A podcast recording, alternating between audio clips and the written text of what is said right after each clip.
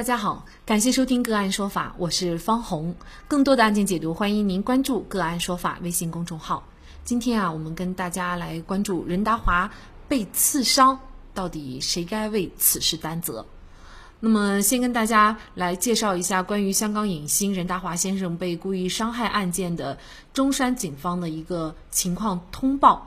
那二零一九年七月二十号十点十二分许，中山市火炬开发区发生了一起故意伤害案。当天，香港影星任达华先生在中山市火炬开发区出席某装饰城开业庆典活动，大概有二百八十人参加。那么进行到嘉宾登台访谈环节的时候，嫌疑人陈某，男，五十三岁，中山市人，突然从舞台的正下方冲上了舞台，同时从右侧裤袋掏出了一把水果刀，全长是二十点七一厘米，其中刀刃长十点九四厘米。那么刺中任达华的右下腹部及划伤任达华的右手掌四指。随后呢，嫌疑人陈某被现场保安制服。警方接报后迅速到场。将陈某带回派出所，采取了强制措施，并进行全面调查。那么，警方发布的详细的案情通报称啊，呃，嫌疑人陈某对持刀故意伤害任达华先生一事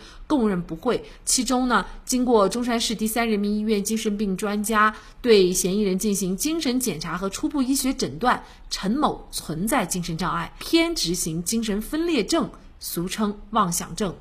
那么，直到二十二号中午时分的时候呢，作为任达华的经纪人霍文熙再一次接受采访的时候表示呢，说华哥也就是任达华也想知道对方发生了什么，为什么如此。虽然对行凶者抱有疑问，但是呢，当华哥知道对方是精神上有问题的时候呢，说不要追究对方的责任，这件事儿就这样算了吧。而就在此之前呢，任达华所属的英皇娱乐公司声明表示对凶徒的行为强烈谴责，并且要追究到底。你这个犯罪嫌疑人会不会因为是妄想症就免于刑事责任了？那么，如果任达华放弃对他的追责，这名犯罪嫌疑人陈某是否就免除一切的法律责任？那么，公共场所艺人，包括一些名人的安全又如何能够得到保障？就这相关的法律问题呢？今天我们就邀请云南律盛律师事务所执行主任马贤访律师和我们一起来聊一下。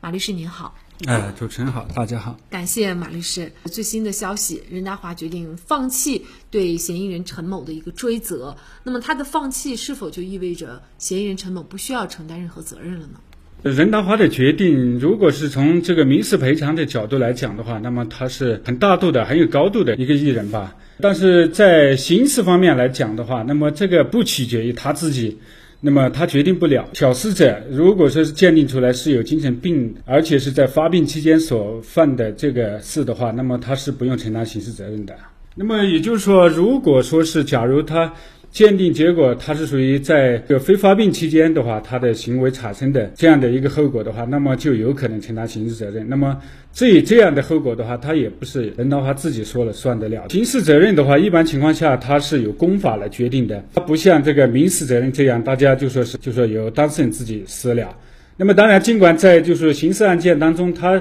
像故意伤害罪的。轻伤以下的话，他也是和解的。但是我认为，在这样的场景发生这样的事情的话，他也不具备说是由当事人自己来决定的这样的效果。因为这种事情，它对呃社会的影响后果。以及它的负面作用是挺大的，所以的话，如果是按照公法的角度，也就是按照刑法的相关的这个规定哈，陈某他仍然有可能不被追责，原因就是说有一种情况，他在精神病发病期间去做的这样的一个行为就不被追责了，是吗？对，实际上呢，就是是像犯罪嫌疑人哈，现在虽然有可能不被追究刑事责任，但是呢，我们还是先称他为犯罪嫌疑人。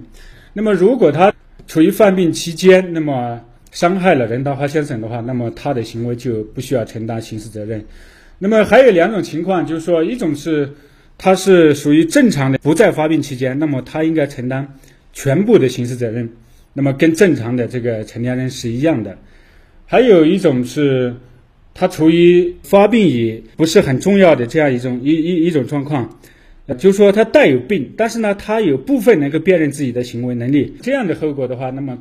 他也应该承担刑事责任。但是呢，就是在接受刑事制裁的时候，他是属于可以从轻或者减轻的这样的对象。这三种情况的话，就看这个司法鉴定的结果。我们所有人听到这儿，可能也会有一个担心哈。那么你不追究他的刑事责任的话，这些精神病人有的时候他就会在发病期间做出一些伤害人的事情哈。对于这样的人，法律上就没有办法了吗？像这种情况，法律还是有规定的。也就是说，是不管这些人有没有精神疾障，或者说他的精神状况怎么样，他总的是有有监护人对他的行为负责任的。也就是说，平时。对这些人，他还是法律有个规定的，就是你的监护人必须要尽到监护义务，而且是像一些特殊的情况下，他有必须的要履行这个监护人的这个监护义务。那么，如果说是监护人他放任或者说是故意的任这个精精神病人任其在外，那么。呃，无意识的那做的一些行为的话，那么可能他的监护人不仅仅是承担民事责任，而且也可能受会受到相应的这个其他的法律法律层面的追究责任的这样一种后果。所以的话，这个监护人如果他没有监护能力，或者说他不具备监护条件的话，那么法律也是有相关的规定的。比如说，让这一个精神病人的那个社区，呃，他的这个。相关的组织啊，或者是他的单位，或者说是，呃，他相应的就是对其有负责任的、应该负责任的这样一些组织或者是机构，那么来约束他的行为，那么管理他的那个起居等等的。所以的话，这个也不是说是这个精神病人是没有管理的。另外呢，这个事件就是它的主办方也广受质疑哈。比如说，呃，像作为主办方的居然之家，那么很多人网友呢就质疑说，你怎么就在这么一个大的公共的一个活动当中，会允许一名凶手持刀？因为这个刀又不是小刀，是一点把比相对比较长的刀哈。那么进入现场，甚至是跑上了舞台，你都没有发现。而且呢，在发生刀刺事件以后呢，呃，安保人员这个反应迟钝呢，也是备受指责。呃，另外呢，呃，关于这个呃。整个活动在任达华被刺以后还继续的啊往前进行，主持人呢还在没有受到任何影响的去主持整个活动。那么大家都会觉得这个主办方第一呢安保没有到位，第二呢有点冷漠啊，因为那个任达华可能当时的情况出了很多血，也是生死未卜的情况下还要继续活动。那么主办方的责任在这里是什么呢？对这一类活动的话，因为毕竟它不是属于像演唱会这一类，呃，它是有专专业的机构，还有专业的这些安保公司来承办，来进行相应的防范等等。我想吧，他们这种就是两百多人的这小型会场，他也做不到那种就是非常严格的那种安检啊等等什么的，所以的话也是导致这个犯罪嫌疑人，也就是这些精神精神病患者把这些凶器带进现场的主要原因所在。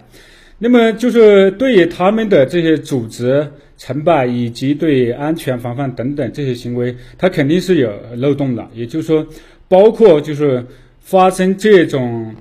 呃特殊情况的这个预案机制，他也做的不好。那么在整个会场，就是像这种人走到舞台，那么他应该有安排，早前有预案，应该是安排最临近的人在舞台下面，就是说出现这一幕的话，应该第一时间上去把这些。觉得突然发生的这些事情，给他制呃制止下来，终止下来。你也就是说，不让这种没有关系的人突然冲到舞台上去。他毕竟不是一抱着抱着一束鲜花上去，对吧？那个组织方和承办方，他肯定是有漏洞在里边的。那么既然有漏洞的话，他肯定在在对任达华遇刺事件的话，他的责任相对来说，就说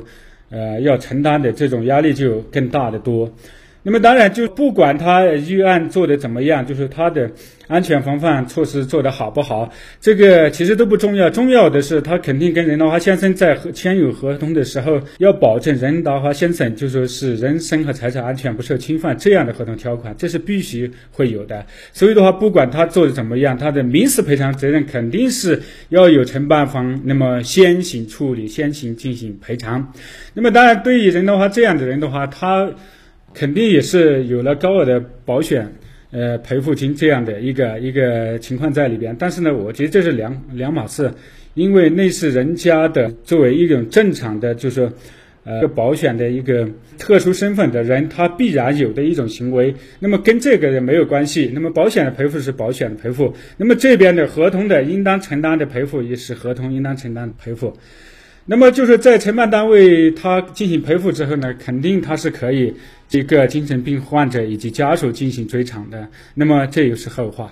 这个事件呢，也会引起哈大家对这个艺人安全的一个关注啊。比如说一些公共场所，就包括前两天发生的这个呃李彦宏被泼水事件，还包括最早之前像艺人刘亦菲也是被舞台上突然上来的这个异性被熊抱哈，就是被猥亵。那么等等，那么艺人的这个安全的保障在法律上。或者是说，在实际的操作当中，是不是应该做得更严格？或者您怎么看这个问题啊？其实我觉得对这个问题要从几个方面来讲。首先一个，我还是觉得像他们这些特殊的人的话，这个买保险保障自己在特殊的事情发生之后，那么有一个保障和高额的赔付，这是必须的。但是呢，就是对这个艺人在这些公共场所的这些安全问题呢，那么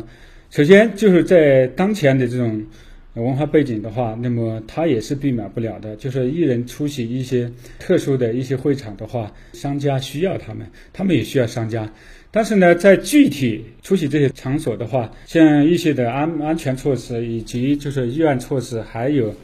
等等的这些，他需要提升的。呃，怎么提升的？那么首先，他每办一次会场的话，它有一个严密和高效率，以及具有法律风险管理的这样的各种团队以及专门的人员，应该在这些方面有专门有呃人进行负责任。那么，所以的话，按照这个计划来来来走的话，那么相对来说，它风险就小得多。至于说是像发生的这些艺人出现的这些问题呢，其实正常人倒不用太害怕，因为正常人他无非就是闹一下会场啊，有些什么像博得一下这个关注啊等等。但是最重要的还是这一个精神病患者这种情况。那么精神病患者他的行为是不计后果的，而且是。他也不可能考虑到后果的。那么出现这种情况的话，是往往都是悲剧。所以的话，这个我觉得在精神病人就也就是特殊的人群这些监护管理这一块，呃，还是应该有监护人增加对他们的注意和管理监督，这个是最主要的。当然，法律方面的话，到目前为止。那么，在这对于这些特殊人群的这个规定的法律还是相当充分的，我觉得法律是不存在缺陷的。嗯，那么节目的最后呢，我们引用人民网舆情监测室主任、舆情分析师胡永明的一篇文章当中的，嗯，几句我认那么几句话啊。呃，据中国疾病预防控制中心发布的数据显示，世界范围内每四个精神病患者中就有一个是中国人，其中重症病患一千六百万，登记在册的严重性精神障碍患者超过了五百一十万。北京大学精神卫生研究所副所长唐宏宇指出，由于缺乏一套规范连续的治疗和管理体系，相当一部分重性。精神病患者散落民间，成为社会公共安全的潜在危害者。另外，据媒体报道，在过去几年，每年和精神病人相关案件都超过一万件，其中有三分之一是严重暴力案件。其中三分之一是严重暴力案件。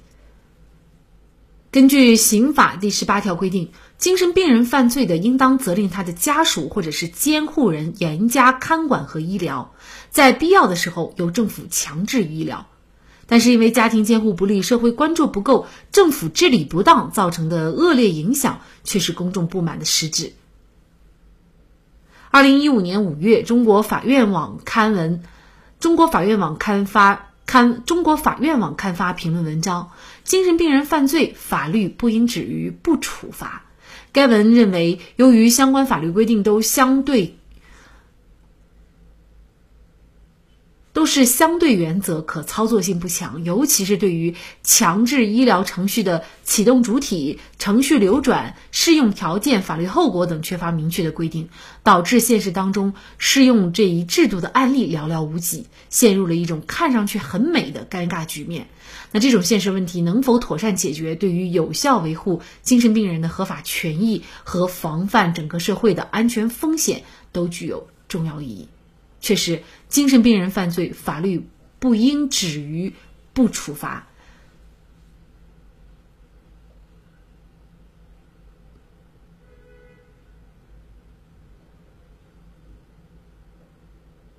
实践当中出现的实践落实，实践当实践过程当中出现的各种落实问题。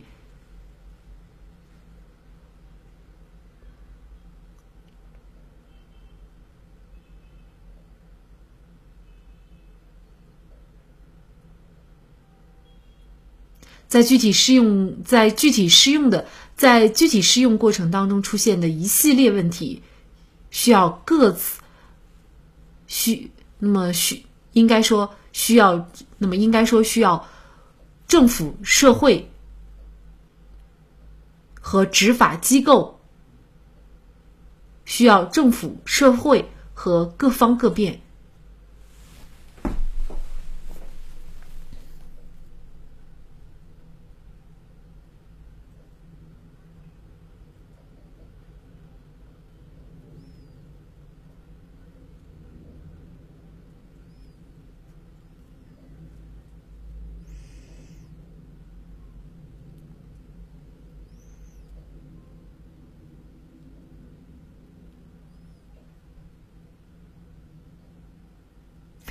也希望类似案件的发生能够促使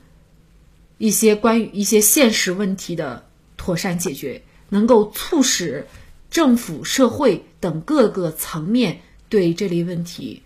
能有一个有效的落地的解决。好，在这里也再一次感谢云南绿城律师事务所执行主任马贤访律师。